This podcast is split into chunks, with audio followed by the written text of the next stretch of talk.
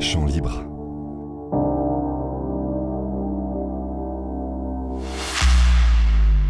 Je m'appelle Laure Séprolé, je suis styliste et directrice artistique et j'ai centré ma pratique sur les questions de représentation queer. Aujourd'hui, je suis invitée pour la saison 2 du podcast Chant libre, créé par Lévis et Tétu, qui ont toujours été actifs et engagés pour défendre l'égalité, l'inclusion et le progrès dans les droits de la communauté LGBTQIA. Avec Sarah Rima, réalisatrice engagée sur les problématiques intersectionnelles et décoloniales, on a créé le collectif État de corps. C'est un espace de curation et de réflexion visuelle autour des corporalités, un territoire de création et d'expérimentation, où l'on peut transcender les injonctions et les inhibitions souvent liées à nos physiques, nos origines, nos orientations sexuelles. C'est un lieu de rencontre pour des nouveaux regards, des nouvelles voix et des nouvelles pensées autour du corps et des débats qui les traversent. Nous prendrons comme point de départ ce mois et cette question de pride, de fierté pour ouvrir ensemble une conversation sur des sujets sensibles et urgents. Il était important de donner le champ libre à nos trois invités, M. Faomé, Sacha et Yacine, en leur offrant cet espace et en leur donnant la voix en tant que gays en banlieue, activiste pour les droits des personnes trans ou encore en tant que militant contre la sérophobie, pour qu'un jour la diversité ne soit plus un sujet parmi tant d'autres. Aujourd'hui, dans cet épisode, je reçois Sacha Yaropolskaya, qui est journaliste et cofondatrice du premier média transféministe audiovisuel en France, XY Media. Elle va nous expliquer où en sont les droits des personnes trans en France aujourd'hui. Bonjour, merci pour l'invitation. Merci Sacha d'être avec nous. Pour commencer, est-ce que tu peux me parler un peu de toi? De me dire qui tu es, quels sont les combats qui te portent pour qu'on puisse te présenter aux auditeurs. Et... Euh, bah, du coup, je m'appelle Sacha, j'ai 25 ans et euh, ça fait 4 euh, ans que je suis en France. je suis réfugiée politique et du coup, je suis militante, journaliste et j'ai dû quitter la Russie à cause du fait que au Caucase du Nord, la région d'où je viens, il y avait des meurtres, des violences euh, très importantes envers la communauté LGBT. Et du coup, comme beaucoup de personnes du Caucase du Nord, euh, j'ai pris la décision d'émigrer parce que j'avais peur que euh, les violences vont se répandre dans d'autres régions. Et aujourd'hui, euh, du coup, je suis euh, en France avec euh, une possibilité euh, temporaire de revenir en Russie à cause de, de la guerre, à cause de toutes les complexités politiques, à cause de la répression qui, qui ont lieu en Russie. Et du coup, euh, faute de mieux, je, fais de, j'ai fait des activités politiques en France. Et ici, j'essaie de, à mon échelle, humblement, modestement, euh, faire des choses pour euh, aider des personnes qui sont dans ma situation. Euh, donc, militer pour ma communauté, concrètement pour la communauté trans, pour la communauté migrante. et du coup, voilà, c'est un peu ça mes combats, quoi. Bah, c'est impressionnant et je pense que c'est bien de revenir là-dessus, de dire qu'aujourd'hui, dans les histoires d'immigration, il y en a beaucoup qui sont liées au fait d'être quelqu'un LGBT. Et du coup, je pense que ça, c'est un sujet dont on parle jamais, dont on parle peu, j'ai l'impression. Je pense que c'est bien de prendre la parole en France là-dessus, de comprendre qu'il y a des, vraiment des immigrés qui viennent parce qu'ils sont LGBT et qu'ils ont besoin de défendre les droits ici. Est-ce que peut-être tu peux nous dire l'image que tu avais peut-être avant que tu arrives ici des droits des personnes trans en France et finalement la réalité des choses hmm. Et ce vers quoi après tu aimerais aller et quel droit tu as envie de pousser et de mettre mm. en avant? Bah, je pense comme beaucoup de personnes, euh, avant de venir en France, j'avais une version euh, idéalisée un peu de l'Europe, de, des droits des personnes LGBT en Europe. Et après, je ne vais pas dire qu'il euh, n'y a pas eu de progrès. Il y a eu des progrès en Europe qui ont été arrachés par les communautés, euh, qui ont été arrachés par les communautés qui sont organisées, qui, euh, qui ont miné des luttes. Euh, donc, euh, l'état de droit en général, il est, il est plus progressiste qu'en Russie. Mais en même temps, j'ai été quand même vachement surprise par euh, combien de choses étaient similaires en fait, par combien de choses étaient vraiment très très similaires et que comment on rencontrait les mêmes, les mêmes situations, euh, bah, que ce soit au Caucase du Nord, que ce soit en Sibérie, que ce soit à Moscou, que ce soit voilà, dans plein de régions euh, en Russie et aussi en France. Et donc, par exemple, si on parle du fait que par exemple, les femmes trans sont incarcérées dans les prisons pour hommes, euh, dans les quartiers pour hommes, alors que c'est considéré euh, internationalement comme une pratique de torture. comme une pratique de pression psychologique. Donc ça arrive à la fois en Russie, mais aussi en France. Alors que voilà, on, on, pourrait penser qu'en France, ce serait, ce ne serait plus le cas. si on parle par exemple de médecins qui sont punis par l'État pour le simple fait d'aider des personnes trans, de les accompagner, de suivre leurs souhaits. Ça arrive en Russie, vachement, mais aussi ça arrive en France. Euh, et donc, euh, par exemple, aussi le fait euh, que l'État, jusqu'au 2017 en, en, France, il stérilisait, genre, il forçait la stérilisation des personnes, des personnes trans, pour qu'elles puissent changer leur état civil. Il demandait des changements chirurgicaux irréversibles et donc une stérilisation pour que, pour accepter l'état civil, l'état civil en correspondance avec leur genre. Et, euh, du coup, il y a toute ça une. en est où ça? Comment? Pardon, je te coupe. Aujourd'hui, ça en est où ça sur le. Ça, ça, ça, ça, ça, ce n'est plus le cas, mais ça a été le cas jusqu'en 2017. Euh, il y a toute une génération de personnes trans qui a été frappée par euh, ça, qui a passé, euh, qui, a été forcée bah, de fait de subir une stérilisation. Et ça a été le cas aussi en Russie jusqu'en 2017-2018. donc voilà, il y a des similarités vraiment frappantes. Et aujourd'hui, quand il y a toute toute une génération de personnes trans qui, ont été stérilisées de fait par euh, l'État français. Euh, et en général aussi, il faut comprendre que euh, les droits LGBT, ils sont indissociables, par exemple, des droits des migrants. Ils sont indissociables en général des droits sociaux. Donc, ça veut dire que, par exemple, un gouvernement qui mène une politique antisociale et anti-migrant, même s'il passe des mesures spécifiques euh, pour aider les personnes LGBT, ça ne veut strictement rien dire parce que les personnes LGBT sont précarisées en premier lieu euh, et en fait, les personnes euh, LGBT qui sont les plus précaires, les personnes LGBT qui sont les plus stigmatisées, les personnes LGBT qui font face au racisme, ce sont les personnes transmigrantes. Paradoxalement, j'ai aussi l'impression qu'en France, en tout cas peut-être à Paris, peut-être moins en province, il y a énormément d'associations qui prennent la parole, qui prennent plus mm. de place, et mm-hmm. qu'en fait, le droit des personnes trans vient par les activistes et les militants plutôt que par l'État aujourd'hui qui, pour l'instant, ne prend pas la place qu'il devrait avoir. Mais j'ai l'impression que voilà, c'est un combat qu'on que du coup la communauté prend par elle-même et qu'il y a de la place maintenant, il y a un peu plus de visibilité et que la communauté queer aussi devient un peu plus intersectionnelle. Mm. Et que voilà, en tout cas les associations, peut-être ton média aussi, enfin, qui a la place qu'on n'a pas par l'État, on la prend et qu'il y a un peu de visibilité possible et qu'il y a un peu de, de prise de pouvoir par les, par les associations et les militantes comme toi. Et... Ouais, si, si on doit parler des choses positives, ça vient pas de l'État, mm. ça vient de, la solidarité des gens euh, organisés par le bas qui sont dans la perspective de la lutte contre euh, ces politiques de l'État, euh, contre les politiques discriminatoires, contre euh, voilà contre les politiques racistes.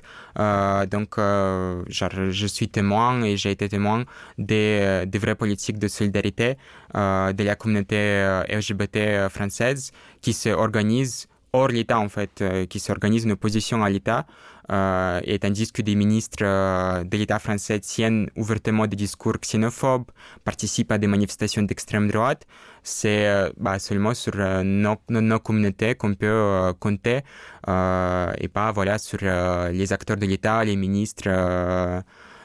qui sont pleinement complices et qui sont des participants actifs, voilà, comme je dis, de la guerre non officielle menée aux migrants.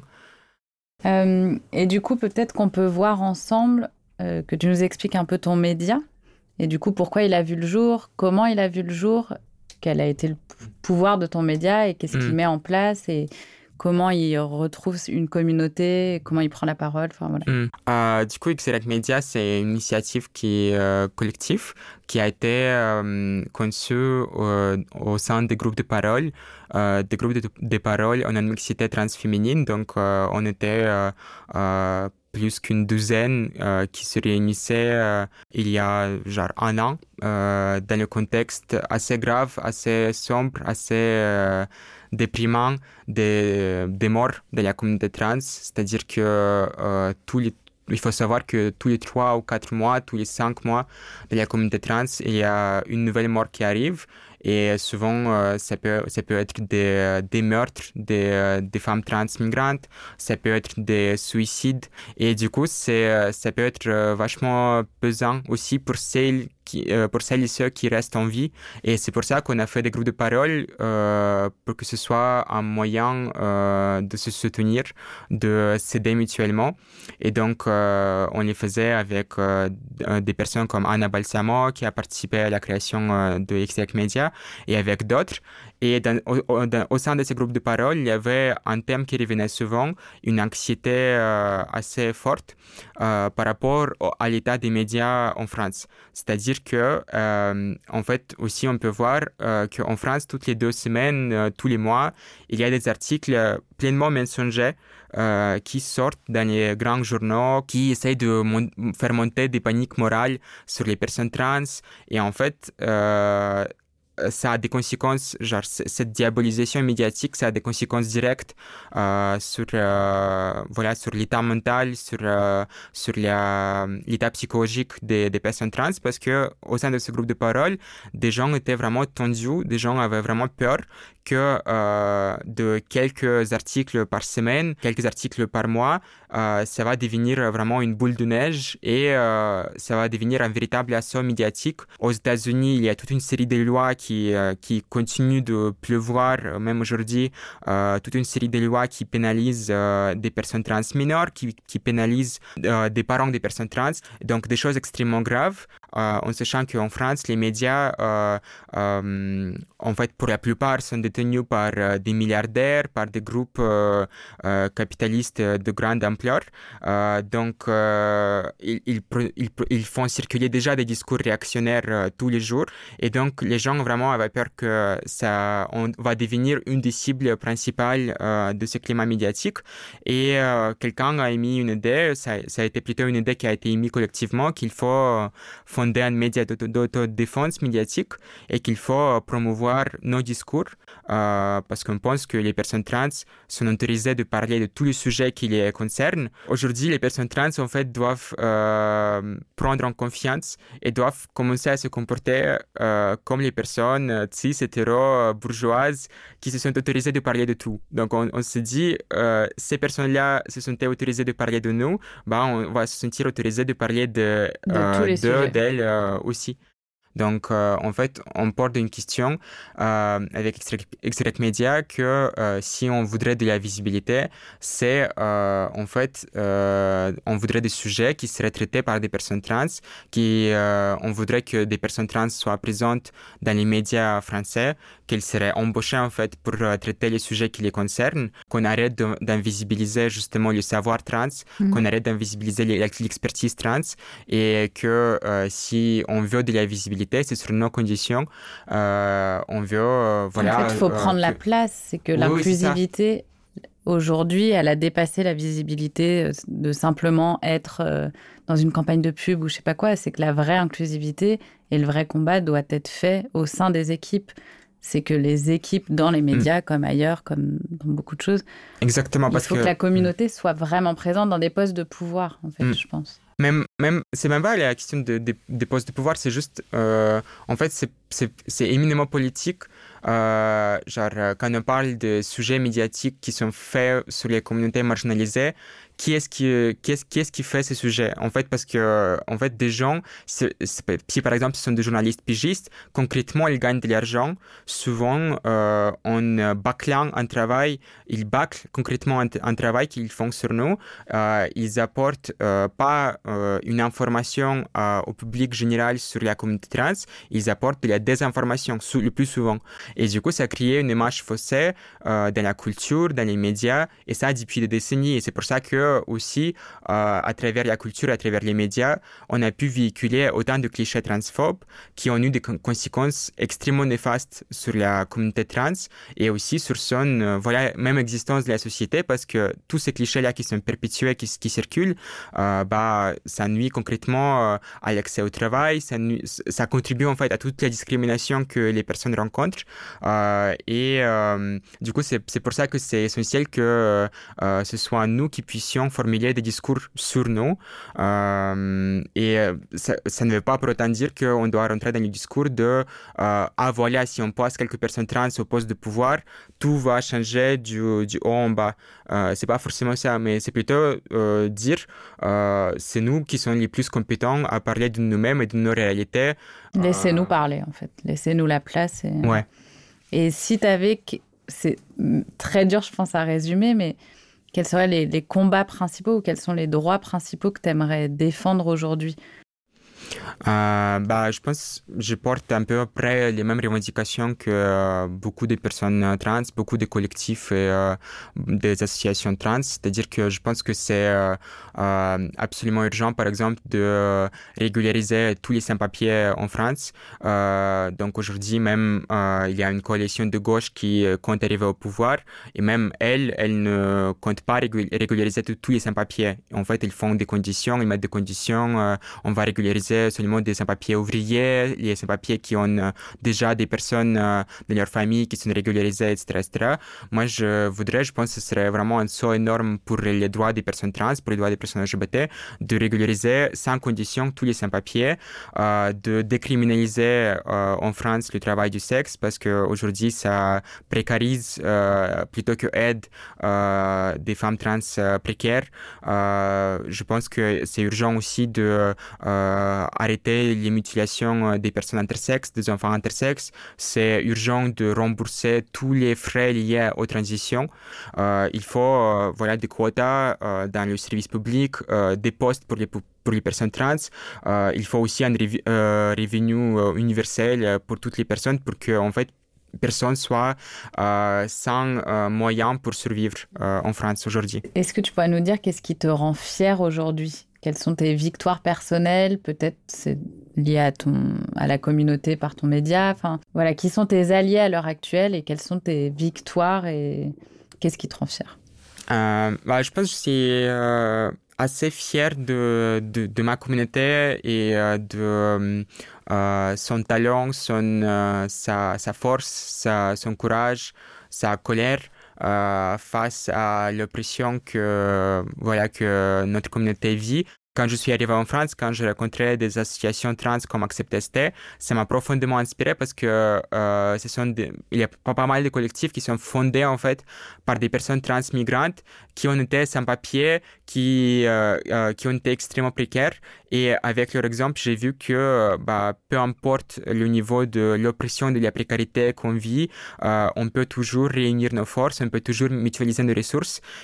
Du coup, je suis vraiment rempli de fierté à chaque fois que je vois bah, voilà, de, nouveaux accomplissements, de, nouveaux, euh, de nouvelles initiatives de notre communauté. J'ai été extrêmement fier de voir euh, euh, presque 10 000 personnes à l'existence, à la marche pour les droits trans annuelle qui a eu lieu après deux ans d'absence à cause du Covid. Et personnellement, je suis euh, fier de je sais pas, pouvoir faire partie de cette communauté, qu'elle ne me rejette pas, que, euh, que, que j'en fais pleinement partie. Je, et je suis euh, reconnaissante euh, à tous ces, toutes ces personnes-là pour aussi toute la solidarité que j'ai pu rencontrer en France.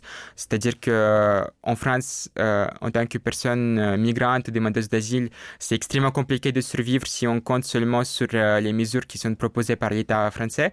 Mais c'est grâce à la solidarité des personnes françaises euh, Comme moi que je suis là aujourd'hui, que je parle euh, couramment français, que je, je peux faire des choses, que je peux m'organiser. Euh, donc voilà, je suis à la fois fier de cette communauté et reconnaissante à elle pour tout, tout ce qu'elle a pu faire pour moi. voilà.